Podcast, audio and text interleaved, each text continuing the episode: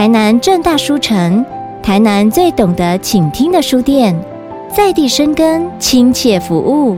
我们的服务项目有会员代订图书、独享优惠、订书快速又方便；机构团体订书、参访、专业导览；议题最多元的现场讲座，空间广，气氛好；书展走进校园，创造阅读零距离。最舒适宽阔的阅读环境，最愉快舒心的阅读感受，都在政大书城。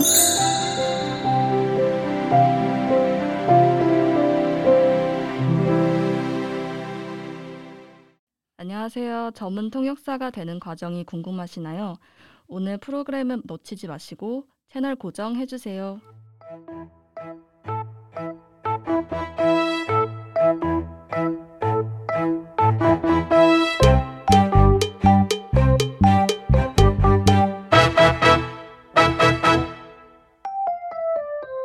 本好书，今天如此，将来如此，永不改变。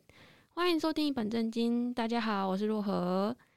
如果看到标题点进来听，又刚好认识我的朋友，虽然我觉得可能一个人都没有啦，一定会想说：喂喂喂，若何，你跑错棚了吧？人家是韩语呢，学的不是日文吧？没错，因为今天要登场的书呢，其实是我们的幕后推手陈。他有一天就咚咚跑过来跟我说：哎，若何。之后可能会有一个 podcast 啊，然后主题是韩语翻译员。那其实还没说完，我听到翻译这两个字，我脑袋就直接断线，一直点头说：“好好，我要接，我要接，我要接。”然后后来才意识到说：“诶，好像是韩文呢。”但因为我本身就对翻译有兴趣，然后也很羡慕翻译员这个职业。我第一次接触到翻译员，应该是在我大学的时候，我参加一场无印良品的艺术总监袁元在老师的讲座。那时候老师身边就他就有配一位大叔翻译员。那其实整场活动下来，观察到一个还蛮有趣的现象，就是其实台下观众啊，没有一个人在听袁在老师讲话，因为大家根本都听不懂啊，大家都在等那个就是大叔翻译员翻译给大家听。然后你也可以观察到，就是那个大叔啊，他一一开始是端坐在沙发上，然后后来他也聊开了，他就整个人贴在沙发椅，然后手跪在那个沙发椅上面，然后就很惬意，这样一边就是翻译给台下的观众，然后一边又跟圆圆在老师谈笑风生，就会觉得天哪，根本主导整场活动的人是那个大叔翻译员啊，太厉害了吧！然后那时候我又刚刚在学日文，然后就觉得天哪，翻译员好帅。所以这一集 podcast 大概是花了零点五秒就定案，那我也就废话不要再多说，欢迎我们今天的嘉宾陈佳怡老师，以及老师要带来分享的书，成为韩语翻译员。Hello，大家好，我是成为韩语翻译员的作者陈佳怡。咦，那不知道有没有荣幸可以请老师简单用韩语跟我们听众打声招呼呢？当然可以喽。안녕하세요，국제회의 통역사秦凯라고합니다。 好 天哪，这时候就很希望自己会讲韩语，至少可以跟老师就是打声招呼。难怪说我会跑错棚，但其实我认真的想一想啊，我跟韩国也是有那么一点点渊源。在我去日本交换学生的时候呢，就是我们学校有一个英语咖啡厅，然后通常会去那里的人呢，不外乎只有两种学生，一个就是。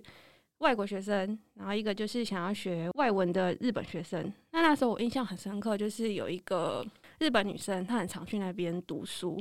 但重点是她手上一定会拿一本很厚很厚的砖头书，然后很显眼，因为那个砖头书上面呢，就是应该已经不能说是贴满，是布满整个标签纸。你已经不知道那个标签纸到底是贴在哪一页的那种夸张程度。然后我就很好奇，然后有一天我就。真的鼓起勇气，然后跑去找他搭话，然后一问之下才知道说，哦，原来那是一本日韩词典，然后他在就是准备韩检。那我其实前前后后在那个英语咖啡厅有遇到大概三位日本女生，然后我在自学韩文。那他们也很常来英语咖啡厅，然后目的好像。应该是说碰碰运气，看可不可以遇到来留学的韩国学生，而且其中有一位是更夸张，他是直接就是在校园就是狩猎韩国女生，因为对那个日本女生来讲，好像韩国女生的妆容是很好辨识的，嗯，而且有特征，对对对对，所以他最后还真的被他遇到，就在厕所啊。对，然后后来就是因为我跟他们三个都有变成朋友，嗯、那我当然一定也都有问他们说，哎，为什么你会想要学韩语啊？为什么你会喜欢韩语这样？嗯、那其实他们三个人的答案都还蛮一致的，就是韩团、韩星、韩剧。嗯、对，那这边呢，我们的嘉义老师有一个很特别的答案，那我们就来问问老师，为什么会开始想要学韩语呢？嗯，这其实我在书里面有稍微提到过。我刚开始学韩文的时候，只是因为觉得韩文长得很可爱，对，就它的字母那些圈圈叉叉，大家可能第一时间会觉得说，这是到底在讲什么？字母长得这么特别，对，很像画一样。可是学起来之后，你会发现它学的速度很快。你只要知道说每个字母它的发音是什么，其实韩文的发音学起来，我觉得是至少比中文应该还要快上好几倍。你可以很快的就上手，然后去读不同单字的发音，这是我觉得算是这个语言最有魅力的地方吧。哦，你是说就是一开始就会让你有点成就感？对对对，我怎么会念呢？对，哎，树木会念了，牛奶会念了，然后就慢慢一个一个就累积成就感这样子。哦，嗯，那其实因为我看到老师写说，因为韩文字很漂亮，我还记得就在作者序的在第一页吧，我就看到，然后就觉得天哪，这老师也太可爱吧！他就 对文字整个就是少女心大发这样。对，但是我觉得。其实我还蛮感同身受，因为其实我不太像老师一样，是因为哦，可能日文字很可爱，然后才学日文。我是因为本身就很喜欢日本文化，有一半原因也是因为要去留学，然后就是一定要通过他的资格，所以我必须要去考日文日文检定。对，那我真的喜欢上日文字的时候，就是在我去第一次检定的时候，嗯，然后他那个答案纸发下来，我真的彻底爱上，因为他那个。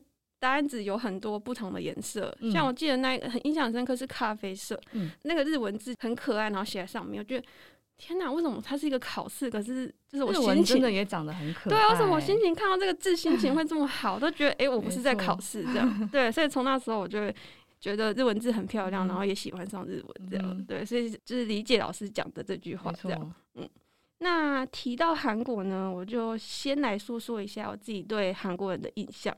在我还没实际遇到韩国人的时候呢，嗯、我对他们只有一个印象，嗯、就是他们的单眼皮，这是 我看过最单的单眼皮，世界上最单的单。对，而且我前几天才刚看那个 Steven Yeun 演的那个《梦想之地》，然后我印象很深刻，就是它里面有一个片段是有一个美国小男生，然后他初次就是见到韩国小男孩，嗯，就他劈头就问他说：“为什么你的脸这么平？” 然后我看到那句话，我真的笑半天。我想说，真的，这就是我对韩国人的第一印象。很不立体，对对对对，而且还是那种很很纳闷的眼神。嗯，为什么发自内心的在问？对对对对对对。那第二印象呢，就是我后来就是在日本遇到韩国学生，然后跟他们变成朋友。嗯、那他们有时候就会跟我说：“哦，我今天下课要去跟欧巴吃饭。”嗯，那我就想说，嗯。可是学校就只有你们几个啊，没有什么欧巴这样。嗯、他说：“哦，就是那个什么在市政厅工作的那个欧巴，他要请我们吃饭。”嗯，然后这个邀约，而且是蛮常发生的。嗯、然后我就想说，他们在外好像很团结。而且他们随时好像手上都有一个什么韩国联络网，然后上 头就会不时召唤他们，哎，照顾他们一下，这样，对对，请他们吃饭，这是我对他们的第二印象。那第三印象就是跟他们长时间，也不算长时间，可能就是一年两年这样相处之后呢，我觉得他们其实是很容易亲近，然后也蛮好相处的。嗯，对。然后有一个例子就是，我之后还交了一个。韩国男朋友，对，嗯、但是他年纪比我小，所以很可惜，我不能叫欧巴，硬叫，对，没有没有，他还会叫我，他会叫我什么？露娜露娜，对对对，而且他还叫的很腼腆，我想说不要，我不想当姐姐。害羞，对，那如果要简单描述的话呢，我觉得他们的个性刚好介于就是台湾人跟日本人之间，嗯、所以对我来说，我觉得。相处起来是非常舒服的。那我在这边想，因为老师长时间接触韩国嘛，那、嗯、我想请问老师有没有这样子对韩国人的第一、第二，甚至是第三、第四印象呢？可以跟我们听众分享一下。嗯，我在我书里面的序，有大概描述我第一次去韩国遇到的一些事情。然后其实那个时候第一次去韩国的时候，是等于是短期的语言学校，只有两个礼拜而已，有点像是体验性质比较重那一种。嗯，然后那一次去的时候，我的韩文真的。几乎可以说是零点五吧，就是只会最基本最基本的，就是可能连一句话都说不完整那种，然后就是鼓起勇气就去，就是自己一个人这样去。嗯，所以那时候是完全没有办法跟他们沟通的，就是正常我要表达我的需求这类都是完全没有办法。但是就是想说没关系，那说不出来的时候我就用英文代替啊，或是有比方比手画脚啊。但是我发现好像不是每个人都吃这一套，是店家他可能就是会觉得麻烦。嗯，或者是不想理你的时候，他可能就会有点失去笑容，或是没有那么亲切，所以就变成那个时候在韩国的时候，第一次去，对韩国人的印象会觉得他们怎么这么冷漠，好像对外国人没有那么友善。可是那个时候，因为其实已经快要十年前，有一点有一段时间，我觉得现在有稍微有改善，就是对于外国朋友的包容度慢慢的比较提升起来。但是我那个时候会觉得好像。当他们发现我不会讲韩文的时候，会第一时间会有一点抗拒的感觉，嗯、所以那时候就会觉得说，哎、欸，那我是不是要赶快把它学起来？才能够真的融入他们，跟他们交流，跟他们沟通，这是对韩国人的第一印象。那一次经验之后，其实就之后就比较长时间持续待在韩国。比方说像交换学生啊，然后毕业之后在那边准备研究所考试，然后一直到研究所毕业，其实很长一段时间都待在韩国。那我就变成韩国朋友慢慢越来越多，越来越多，就会对他们的文化比较了解。然后语言学起来之后，其实也不会像以前那样有那种语言的隔阂，因为我觉得语言隔阂相较之下就会造成你文化的隔阂，因为你不懂他在想什么，你即便看到他的表情，知道他的情绪，可是你不知道他为什么会这样。嗯，但是我觉得你你可以沟通之后，你就可以更深入的去理解，说这个人为什么会这样子想，他为什么会这样子去表达，那他这样子说的原因是什么？所以现在我在韩国生活，因为基本上已经没有任何所谓的语言隔阂存在，所以我会觉得相处起来是舒服的。就像我回来台湾，我也不会特别觉得有什么不自在的地方。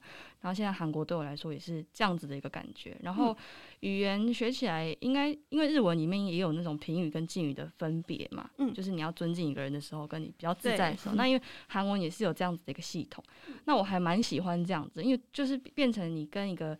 不是很熟的人，想要保持关系的时候，你可以用这种语言的要素去调节你们两个的关系。哦，对，这是我觉得算是语言学好之后一个比较大的优点，就是我可以很明确知道说这个人是不是在跟我保持距离，或者是我想不想要跟这个人保持距离。对，这是一个很很好用的工具。对，不像台湾人就可能只能可能脸臭臭的，然后又不敢说。对对对。哦，原来还有这一个，就是嗯。在嘉一老师的书里面有写到说，老师在韩经验是一个月的语言交换，那两年的交换生，两年的研究所，诶、欸，研究所备考，然后两年的研究所生活。对，那在这当中呢，老师其实还花蛮大的分量琢磨在研究所备考这个时期。嗯，那我看这个章节的时候，真的是不夸张，我真的是。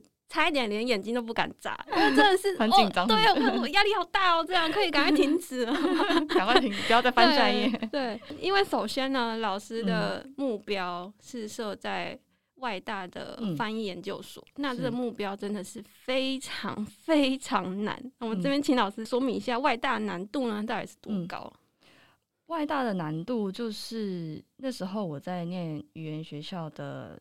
翻译课程的时候，我就觉得，哎、欸，我既然都来念翻译课程了，是不是可以就是念完之后去考考看？然后我就跟那个时候语言学校的韩国老韩文老师，就是去问他说：“老师，我想要考这个考试，然后想要请老师给一点意见。嗯”老师就有一点倒退三步的感觉，就说：“哎、欸，可是这个考试连韩国同学都不太敢考，你你这样子要怎么有这个勇气说你要去考这个试？”但是当时其实我没有想太多，我就觉得。就何不试试看？然后是真的去试了之后才知道说，诶，原来这么难考，因为它真的是需要完全你是要到母语人士的水平，但是那个就是一个基础线嘛，你在母语人士的。基础之上，再去比较每一个人的程度，谁比较好，谁比较不好。嗯，学校老师、学校的教授他们再去挑选出他们真的觉得身上有翻译员特质的学生进来入学，所以他的标准真的可以说是非常非常的高。然后每年录取的学生又不是那么多，嗯，对，所以就会造成他这个考试本身的难度再更提升一些。哦，就连韩国人本身自己都不太敢考这样。对，他是韩国人的。如果韩国学生去考的话，他是需要会中文的意思吗？当然喽，因为其实我身边很，我身边像我们这一届，我们这总共是二十四个同学，然后里面有二十个韩国国籍，然后四个是外国人，嗯，就是二十二十加四这样。那我遇到的韩国同学，他们几乎都是从小就在中国长大。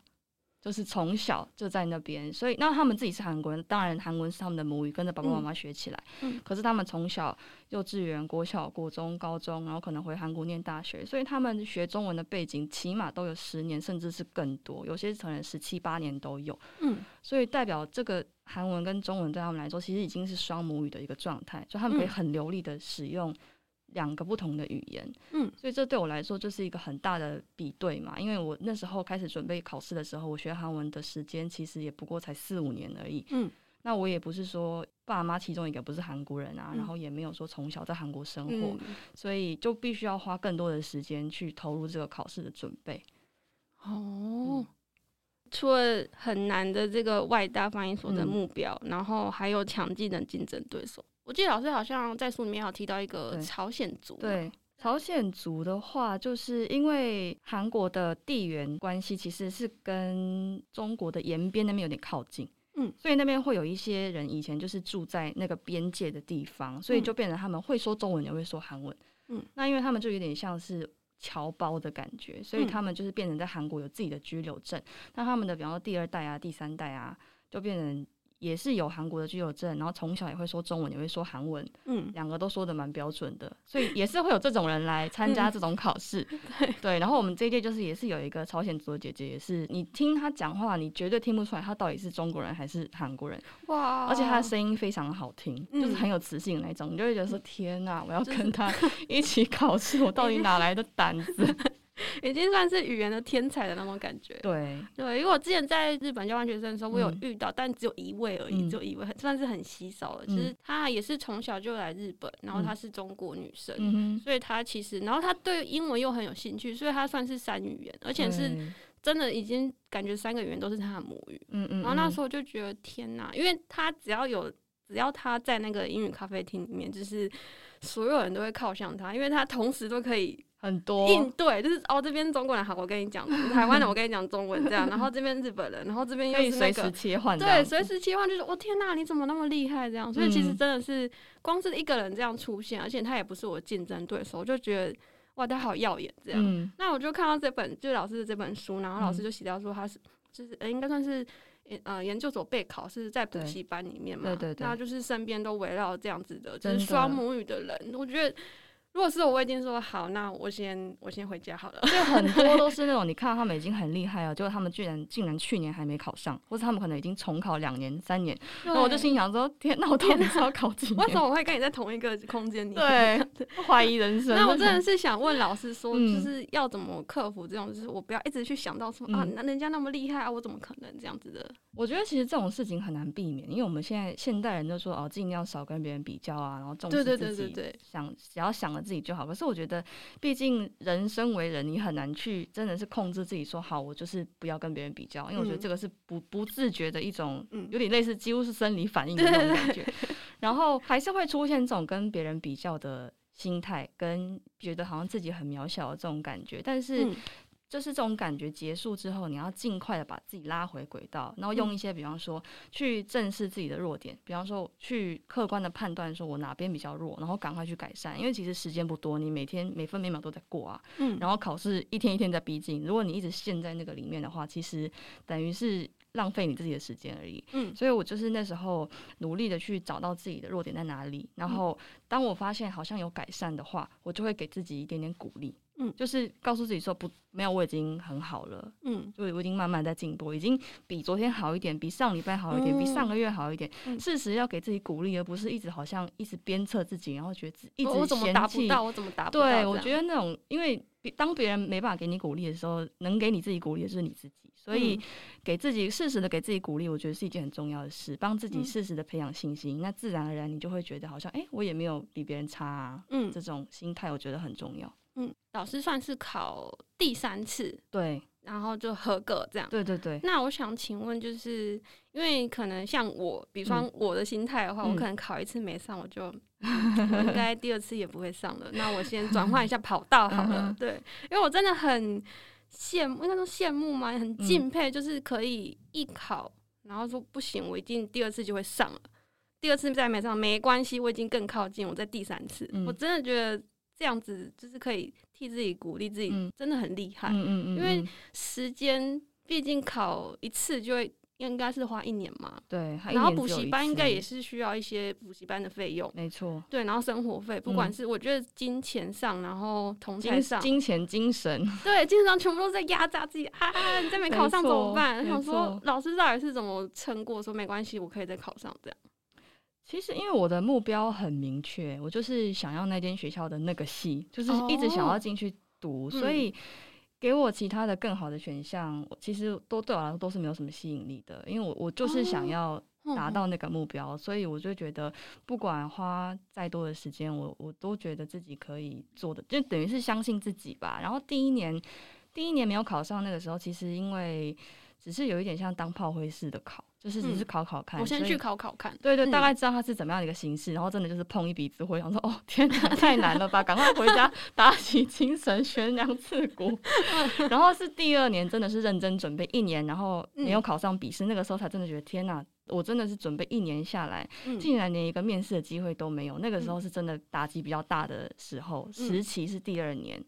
然后我就觉得，因为第二年老实说，客观的评价自己的时候，我觉得自己的程度并没有到非常的差，就是不是那种好像打擦边球的那种程度，就是是蛮有机会的。所以，对对对，所以我就客观的判断之后，我觉得没关系，那我再试一次。真的不行，到时候再来看怎么办。因为我自己那时候是觉得说，再试一年应该是还是很有机会。会的，哦，对，而且其实相较于其他刚开始准备的人，我前面已经先准备过一年了，所以重新再开始准备的时候，其实我是比较心有余力的，嗯，我可以花更多的心思去补我一些比较不足的部分，嗯，所以就会觉得说，好，那我就好好的安排接下来这一年，最后一年我反而是读的比较有信心，因为你已经考过两次了，你也知道考试的时候你需要注意哪些地方。时间的掌握、时间的控制啊什么的，嗯、都会比没有考过的人其实是来的有优势的。嗯，所以在这个部分，我觉得算是一些我自己加分的因素吧，嗯、就觉得已经是有一点老鸟心态，来吧，嗯、放马过来吧。反正我都我都 都已经上过两次战场了，嗯、没有什么好怕的。这样子，哦、嗯，失败这件事情是还蛮让人措手不及的。嗯、所以其实大部分人应该不是害怕失败。而是害怕那个，就是长时间去努力却得不到成果。没错，对。那我觉得佳瑶是最让人敬佩的地方，就是他可以一直去调整自己的心态，让自己处于比较正向思考。嗯、对，不是说都没有负面心态，而是知道说就是要怎么短时间内就要把这些负面情绪赶快擦掉，嗯、然后要继续往前走。嗯，我觉得这对很多人来说是一件。还蛮困难的事情，因为大家可能会不小心就停留在原地，没错，对，或是就放弃了。对对对，那老师应该有遇过就是放弃的，嗯、就是可能跟你一起参加补习班很多啊，因为我补习补了将近两年多，嗯，快要两年了，所以一路上其实遇到很多，比方说考过一年，然后下一年回去他可能就不在补习班啦，或者是可能就换其他补习班，或者是比方说就直接就业也有，嗯，所以其实这样一路走过来，不是每个人都。像我一样对这个目标这么的坚定，有些人可能觉得只是一个人生的，嗯、比方说是一个 option，就觉得考好看，试试、哦、看。对，要没上那我就找工作啊，没有关系，嗯、因为每个人的考量其实不太一样。嗯、但是我我是属于那种比较坚定型的，就觉得我既然要做，我就是非这个不可。嗯、那其他人他可能就是只是。给自己一个尝试的机会。嗯，那没考上，其实并不代表说他中文特别差啊。嗯，我有一些同学他还转行，就是去当 YouTuber，然后就是在在那边分享自己做翻译的经验，也有。嗯，但他其实最后没有考上翻译研究所，但他还是有一条自己的出路。嗯，所以我觉得就是也不需要把话说的太死了，就是当面对这种压力的时候。很多时候，我回过头来看，会觉得好像很多事情都是已经注定好的。嗯，就是考，虽然考了三年，在别人眼中可能会觉得说，哎、欸，你考一个研究所花了三年，不觉得浪费时间吗？别人都已经工作经验都累积不好，都已经晋升不知道进到哪里去了，然后你才刚 刚进学校念书。但是我觉得。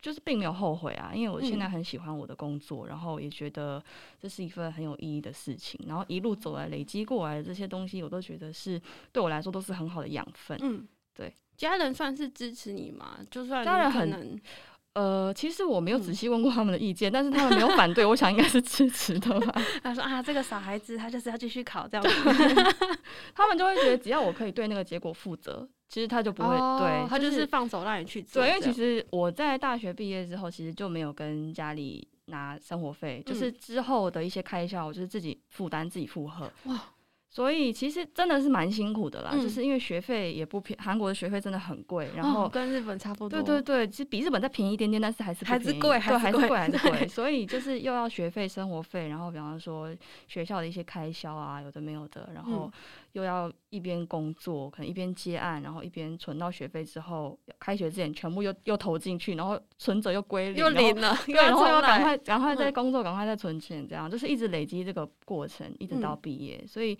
真的是蛮辛苦的，但是我觉得也算是一件我最有成就感的事情，嗯、就是靠自己的力量，然后把研究所这个东西读完。嗯，对我来说是一件很很有成就感、很有意义的、很有意义的事情。哇！接下来呢，就是我私心非常非常好奇的问题，嗯、就是我关于读书会这个神秘的小组织。嗯、对，因为在嘉义老师的书里面呢、啊，就是在我的翻译研究所生活这个章节里面，嗯、然后有一个小标题，就是读书会是唯一生存之道。没错，对，因为其实不瞒大家说呢，我会对。读书会这个关键字有反应，是因为我之前看了一部很喜欢的韩剧，嗯、叫做《天气好的话我会去找你》。嗯、对，然后它里面就是有出现那个读书会，但是它的读书会就只是很单纯的，就是哦分享书籍这样。对。但是它那样营造的气氛，我就很喜欢。嗯。但是嘉义老师这个读书会呢，我觉得是进阶版的战友读书会。对，那就请老师跟我分享一下读书会大概的成员或者是它的运转模式。讲到读书会，其实我觉得大家脑中第一个就浮现就是分享一本书，对对对，就是你拿一本书，然后大家各自讲自己的读书心得啊，嗯、或者是读后感啊这样子。嗯、可是我们的读书，因为在韩国很流行读书会这样子的。读书的模式就是念书的模式，嗯、所以他比方说就业也会有读书会，比方说你公司面试也会有读书会，嗯、或者是你在比方说你要准备个什么考试，你也是可能会有读书会，就是任何的，嗯、尤其是在学校团体里面会有很多这样子的，算是神秘小组织嘛，嗯、就是依据你不同的目标，你会有不同的组成不同的读书会，那当然成员也不一样。嗯、那至于像我们这个读书会呢，它是从补习班实习就已经开始了，因为我们要准备考试嘛，所以自然而然你不可能只有在上课时间做练习，因为这样子的话练习的分量太少了。所以我们在课后的时间，我们会几个同学，就比方说四个多，可能到五个，不会再多了，因为这样时间不够。嗯，所以就以四个人为单位的话，就是两个韩国人，两个中国人也好，就是外国人也好，就通常是五比五，一半一半，因为这样你才能够去比对，说到底谁对谁错。评价说这个韩文是对还是错，这个中文是对要有一个母语的。对，因为你如果四个都是韩国人，那你讲出来中文，没有人帮你对嘛？对，所以还是要能够互相去 check，说自己到底是有没有讲错。嗯、通常是这样子的一个组成。运转模式的话，要看你练习的内容是什么，因为像我在书里面有提到说。翻译的这个领域练习最主要，比方说你像示意，就是看着翻的这个示意，跟你的逐步口译、同步口译。当然，逐步跟同步这个是到进到学校之后才有比较正式的练习。那在补习的时候，主要就是示意，以示意的练习为主，边看边翻这样子。嗯、那通常我们比方说一张 A 四好了，我们就准备一张一份资料，那可能就是一人翻一段。那翻完、嗯、一段翻完之后，对方就会讲评说：“哎、欸，你刚刚这个地方好像翻的不是很好，哦，或是文法上哪里好像怪怪的。”好酷哦！对对对，就是这样子去进行，所以我觉得蛮有趣的，因为你不同的资料、不同的主题，其实。嗯会学到不同的单字，两个人、四个人互相交流，你可以有很多不同的火花，因为每个人习惯用的用法都不太一样，嗯、就等于是互相吸收，就大家都是每一个人都是一块海绵，就是互相的这样子碰撞之后，你就可以有很多新的用法。嗯，对，这是我觉得还蛮棒的一个学习方式，所以一直到毕业到现在，我都还是有持续这个习惯。嗯，就是持续的在读书，因为其实毕业之后，大家就会觉得不想要再花时间在做这个，因为这个真的蛮麻烦，你要找资料、嗯、准备，然后还要互相约时间，还要约时间，对，几点最难几点？因为大家可能都开始工作了嘛，嗯、就比较不会想要花时间在这个上面。但是我觉得它真的是一个很有效的学习方式，真的。所以也很幸运，我觉得能够遇到我班上的同学，他们也是有跟我一样的想法，嗯、就觉得可以继续。所以我们到。我是去年二月毕业的嘛，那现在已经隔了快要两年的时间，嗯、我们还是继续有在做读书会这件事情。嗯。嗯，哇，像老师刚刚讲说，翻完之后立即就会有一个算是母语人士帮你修改。对，这件事我真的是因为我在日本留学的时候，有时候那个课堂上有作业，然后可能就是哦写报告还是什么的，嗯、那当然就是一定要用日语，然后写满可能。A 四和一两张这样。对。那因为我本身是一个非常没有自信的人，我不太敢自己写完。虽然我可能网络上查一下，然后字典翻一下，嗯，然后可能文法书翻一下这样，嗯、然后就嗯应该是没有错这样，那就交上去。我是不太可能做这样子事的人，嗯嗯，我一定会想尽办法约到时间，然后约到一个就是日本人、嗯、日本朋友可以想，嗯、欸，可以花个五分钟帮我看一下这样嘛。嗯我记得印象深刻，就是我可能找到一个日本朋友的时候，然后他帮我改，然后就是他可能就会说：“哦，你这个可能要这样翻，嗯，或是你这边可能要这样。”然后我就问他说：“为什么要这样翻？”然后他就说：“嗯，没有为什么。”嗯，我就嗯，我们就是报告都会这样写，然后就觉得哇，好帅啊！为什么？为什么？为什么会这样？然后我就觉得，虽然他根本就没有给你一个答案，但你就觉得哇，这就是一个。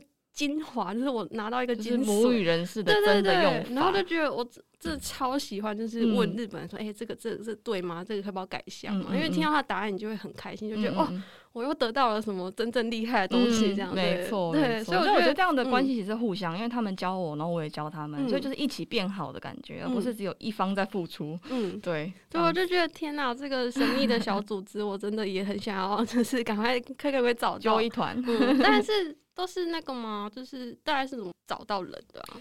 因为在补习班，其实我们的会来补习班补习，代表他一定想要考研究所嘛，嗯、所以大家的目标是一致的。那当然，在补习班里面，这是一个我觉得应该算是蛮自然的现象吧。就一致性的老师就说：“哎、欸，有没有人哪还有缺人的？有没有哪一组还有缺人的？”嗯、因为那时候我是比较后期才加入，嗯，然后刚好有一组他们是三个人，然后老师就说：“那你就是跟他们，跟他们一起。”对，那还好，就是还蛮好相处的，所以就很快进入状况。那至于到学校进学校之后，因为所有进来的人几乎都是曾经待过补习班的人，即便是在不同的补习班也好，但是因为每个人在补习班都有过这样子的过程，所以进到学校之后就很自然而然的会继续组读书会，所以也不需要特别去提，就知道说，哎，进到学校，哎，赶快来找就是适合的成员，赶快来组，就是而且还要先抢先赢哦。有些同学他比较厉害，就是赶快 赶快要去，因为他如果被约走了，你就很难再约到，他时间就不 OK 嘛，所以赶快赶快一进学校就要先看，哎，谁比较厉害，谁比较厉害，然后就赶快去找一个比较。靠谱的，比较适合的，比较靠谱的，对，然后赶快组成这样子，嗯，先抢先赢。嗯，那老师觉得就是读书会带给你什么样的意义？我觉得读书会它很重要一点就是。当你长期练习下来之后，其实你会定期的对各种不同的时事保持你自己的敏锐度。嗯，因为有时候你可能日常生活中你不见得有机会去接触到说哦，日本的首相换谁了，嗯，或者是 比方说现在汇率走向怎么样，你不会没事去关注这些事情。可是当你间接的透过读书会这样的形式去看一些资料，然后了解里面的内容之后，那些东西其实会潜移默化的吸收到你的脑袋里面。嗯，那你就会变成持续的都在对时事有关注，因为你不知道接下来的口译会是什么样的活动，接下来的笔译是什么样的主题，嗯，所以当然你涉猎的领域越广是越好的，对你自己来说也是比较有帮助，这是第一点。然后再来就是，我觉得翻译这种东西，它毕竟是基于语言的一种技巧，所以你如果没有定期的去练习的话，很明显就会感受到它的退步。因为像我自己毕业之后，有一段时间是没有同步口译可以做，因为我刚好毕业碰上。肺炎爆发哦，对，所以有一段时间是算是空窗期，就没有同步可以做，我只能一直不断的做读书会，做的很心酸，也不知道下一场活动是什么时候。然后就很明显，这真的到上战场，真的是去工作做同步口译的时候，你就会发现好像没有在学校的那个时候那么的敏锐，嗯，反应的速度没有那么快。那一直到工作比较上轨道之后，才觉得那个感觉慢慢再回来。所以我真的觉得读书会是一件很必要的事情。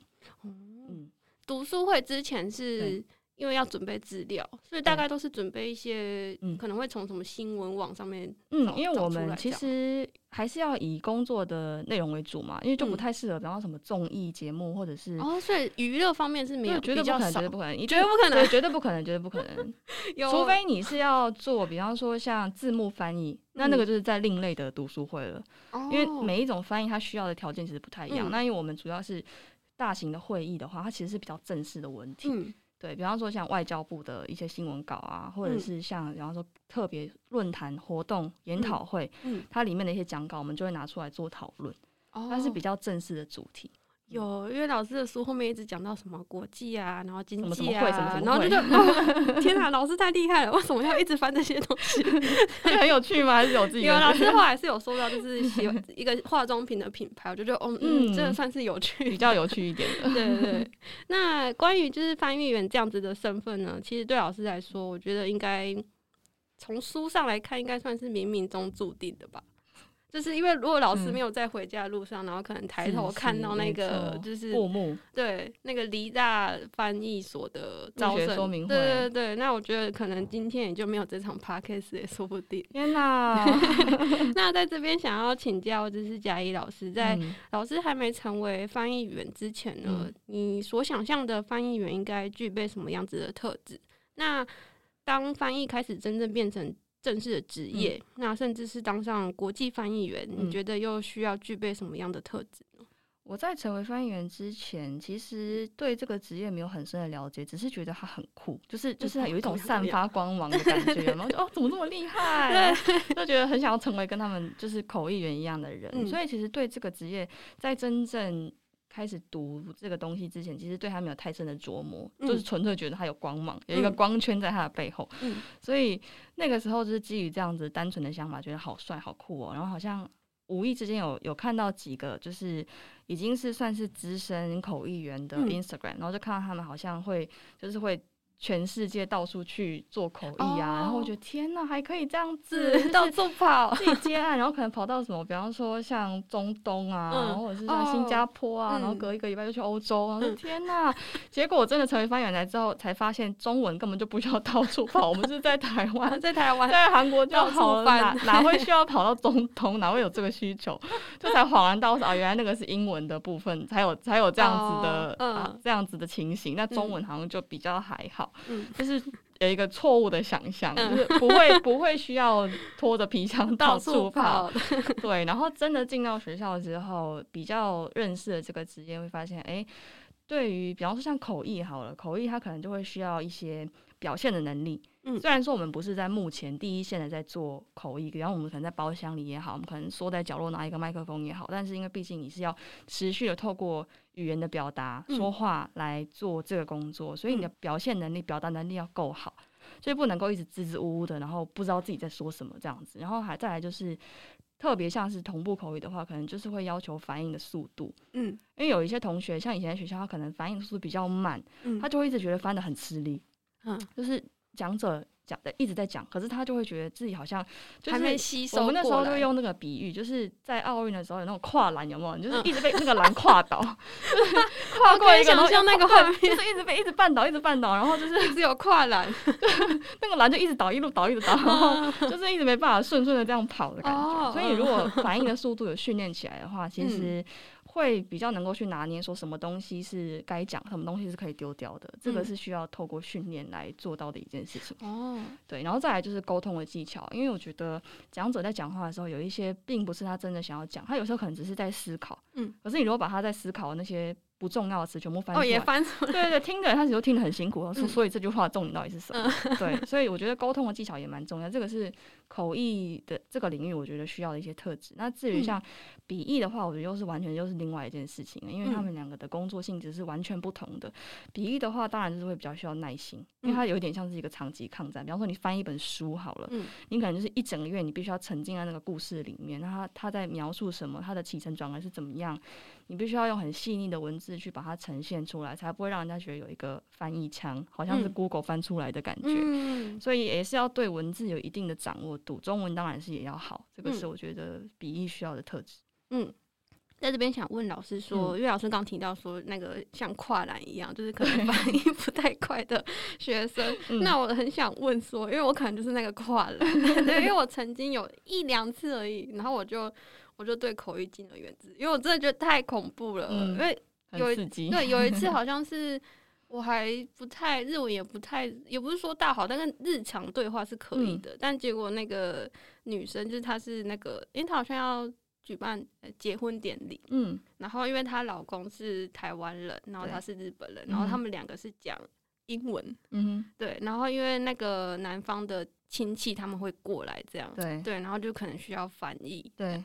然后就找我去，然后想说，嗯，结婚典礼应该应该还好，可以，应该不会只是讲个致辞，大概致辞也就一两分钟，我应该可以吧？嗯，结果我忘记就是要用敬语，嗯，然后我就讲说，哦，谢谢你们来哦，很轻松，对，哦，谢谢你们来哦，谢谢大家这样，然后就完全没有敬语，然后我还在那边翻的很开心，然后我就想说，天哪，我是点了。难怪我想说奇怪，为什么大家都没有表情怪怪，都没有在点头？因为日本人最喜欢点头，嗯、他们听到什么话就要点头。我想说，嗯，怎么没有人要理我？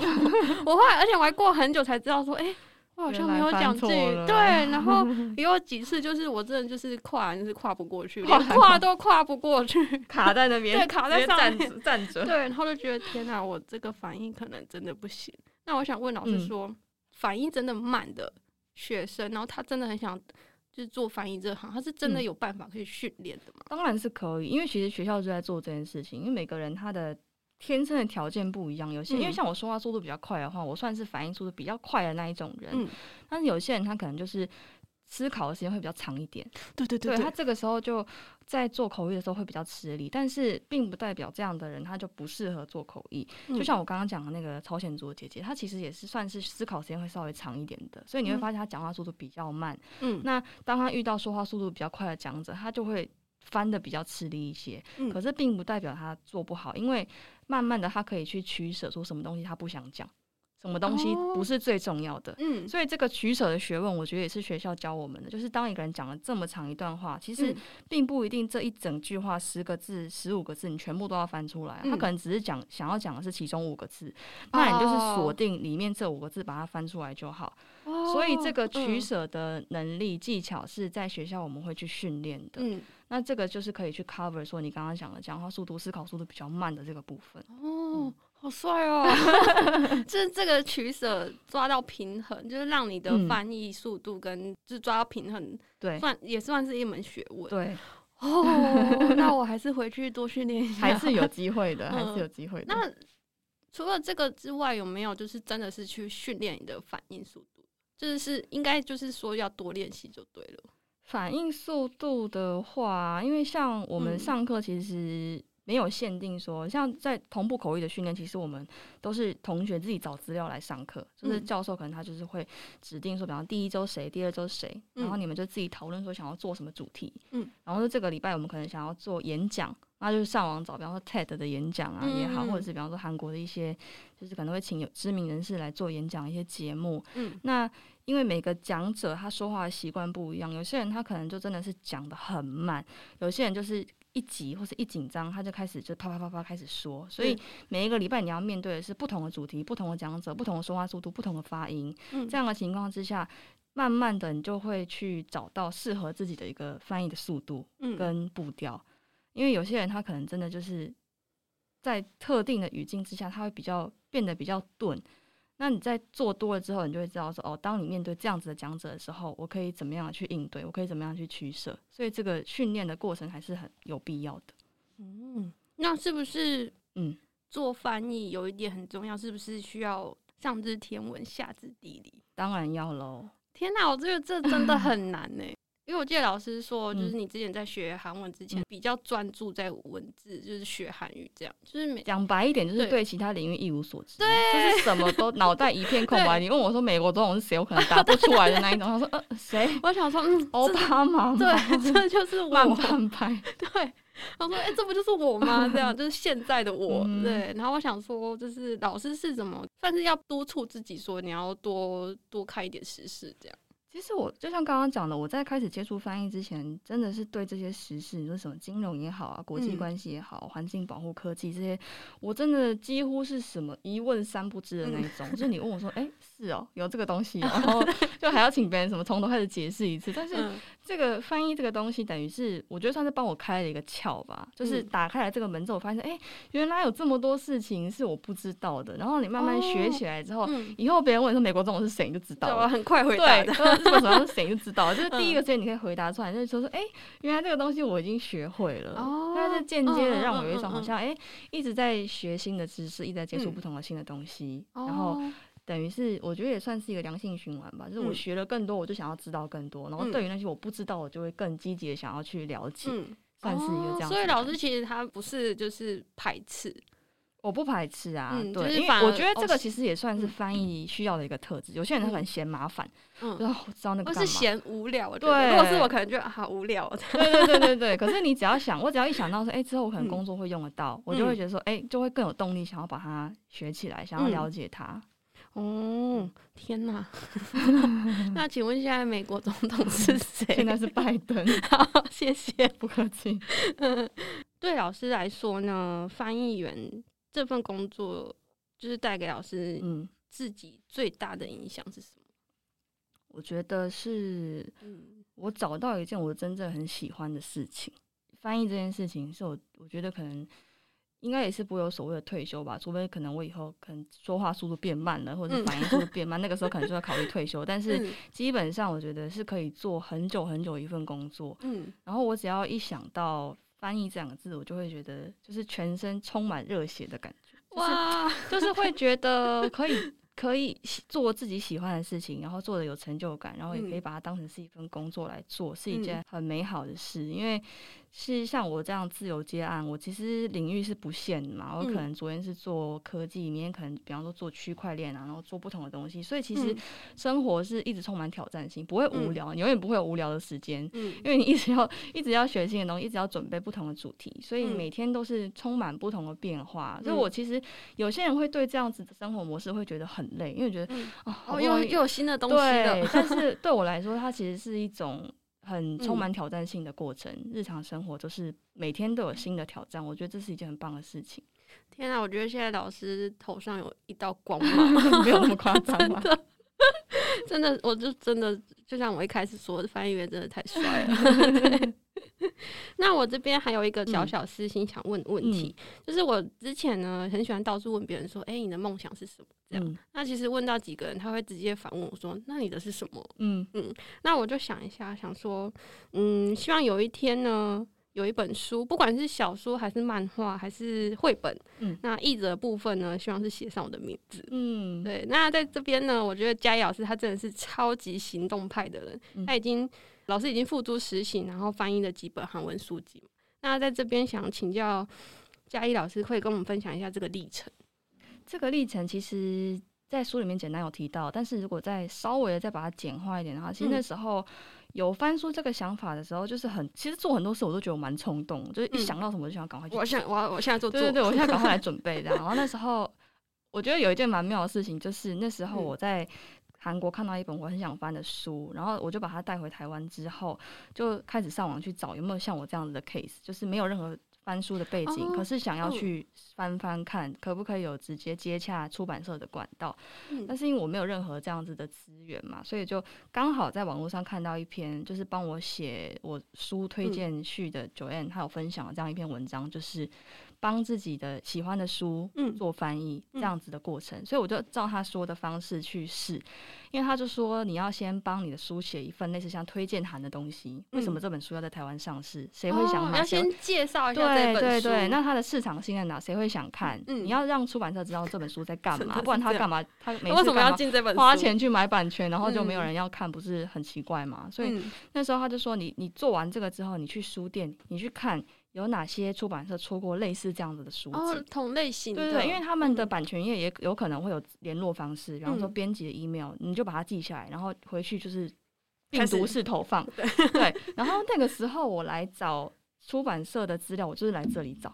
哦，对，我就是来这里，然后去翻有哪些出版社可能会出那本书，然后就自己默默就是抄了几个出版社的 email，然后就去寄。就当然最后当然是石沉大海，没有人理我啊。嗯，因为他们有想说你。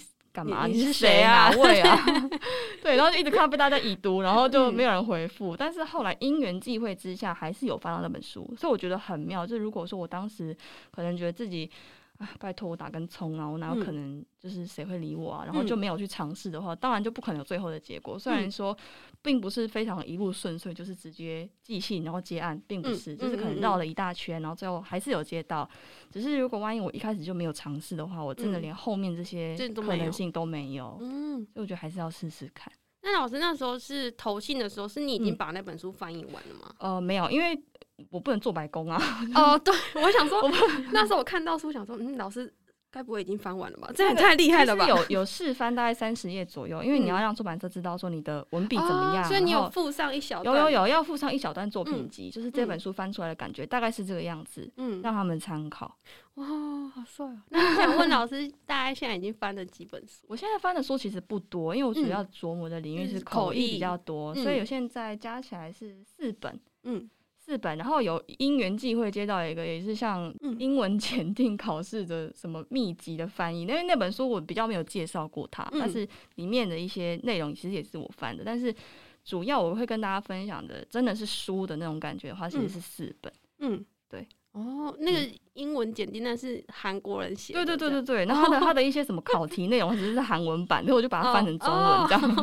好酷，这样子，嗯，所以老师比较多是翻小说类型吗？小说目前还没有，我翻的是一些比较心理励志的，然后还有最近期的一本是跟贝佐斯学创业那本，对对对，那本书其实就是跟创业比较有关的。嗯嗯嗯，哎，那想问老师，就是老师之前翻的那一本，就是你说从韩国带回来那一本，那翻译这件事情就是要去跟原作者讲嘛？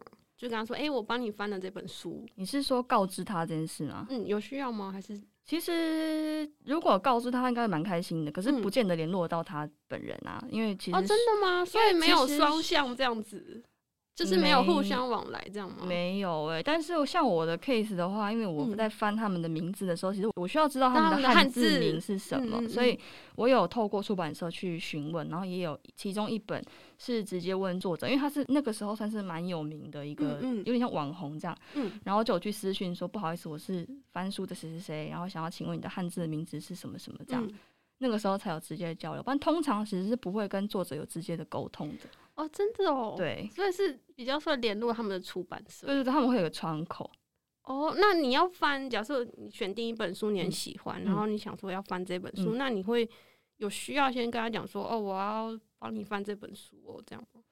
这个不用吗？这个的话，因为他们通常版权是交给出版社跟代理去处理，所以作者他们其实不会插手这件事，顶、嗯、多就是出版社问他说：“哎、欸，这个要要过去咯，你 OK 吗？”这样对，要要要出国了，嗯、你 OK 吗？这样子，嗯、但其实不会特别去，就是译者接洽，其实主要是出版社，嗯，因为你要先知道说这本书是不是版权已经卖出去了，嗯，你不能够说已经卖出去的书，然后你还在对啊，嗯、因为他们可能已经找到人要准备翻了，这样就不行。最后请教老师，就是现在韩语好像还蛮感觉是更多人加入这个行业，没错，嗯，然后现在就是可能韩剧啊、韩星就是大爆发这样。我 妈早上还在听一首韩文歌，还自己在那边唱的很开心，那么厉害，什么撒浪什么之类的。对，我想说天啊，已经烧到我妈这边，大概已经差不多了。对，那我想问一下老师说，嗯、应该不是问，就是想说可不可以请老师给想要走翻译这条路的人一些鼓励的话呢？我上个月在看一个韩国的综艺节目，是跳舞的。它其实，在台湾也算是小有名气的一个节目，就是请一些街头舞者来来较劲吧，就是比比舞蹈比舞实力。然后在最后一集，就有其中一个舞者就说：“我很喜欢跳舞，是因为我觉得舞蹈它不会背叛我，我投入多少时间在里面。”他就会回到我身上。嗯，我听到这句话的时候，其实我蛮有感触的，因为我觉得学语言也是这样子，就是你对他投入多少。虽然说每个人的速度可能不太一样，有人可能进步的很快，有人进步的很慢，有些人可能花了五年，有些人可能花了十年。但是你有投入，你就会得到回报。嗯，所以我觉得这是一个，这就不像股票投资，有时候你可能钱出去回不来，你你的语言的东西，你只要时间投入进去，我觉得它都是会回到你身上的。所以。就是把它当做是一个长期耕耘，因为像我本身，我在两个月，就是明年到明年二月，其实我学韩文就满十年了，嗯、算是蛮长一段时间，必须要这样子说。但是我觉得，真的就是我学了这么久。有这样子的一个最后的结果是有出来的，嗯、所以我希望就是不管是纯粹是学语言也好，那学翻译也好，就是把它当成是一个长期的耕耘来做，才会做的比较快乐，比较有成就感。嗯嗯，天哪，翻译员真的太帅了。嗯，那我要讲一下，就是说，呃，我在阅读这本书的时候啊，嗯、其实有真的有很多地方引起很大共鸣，嗯、而且会一直让我觉得说这本书是。很有温度的，因为我也真的是时时刻刻一直感受到老师强烈的对韩语啊、对翻译员的热爱。那我一直觉得说，就是文字啊，它是活生生的。那喜欢文字的人应该都会深刻感受，不论文字是从你的口中说出来，或者它只是静静的躺在印刷纸上面。当你试着把文字然后翻译成另外一种语言的时候，你都会希望能保有它，就是语言最原始的。感觉，那它是一种很说不出来，就是很强烈的使命感。嗯嗯，那我文字跟文字之间的转换那个瞬间呢，虽然很我觉得很烧脑，而且其实压力也不小。但是翻译出来的那个瞬间呢，我想那就是文字带给我们就是最直接的一个很甜美的回馈。那今天呢，真的很感谢陈佳怡老师带来的分享，我觉得我都年轻了十 岁。对，那这边也再次推荐佳怡老师的书《成为韩语翻译员》这本书呢，希望可以带给不管是想考翻译研究所、想成为翻译员，或者单纯喜爱文字的你。那我们下次再见喽，大家再见，拜拜。OK。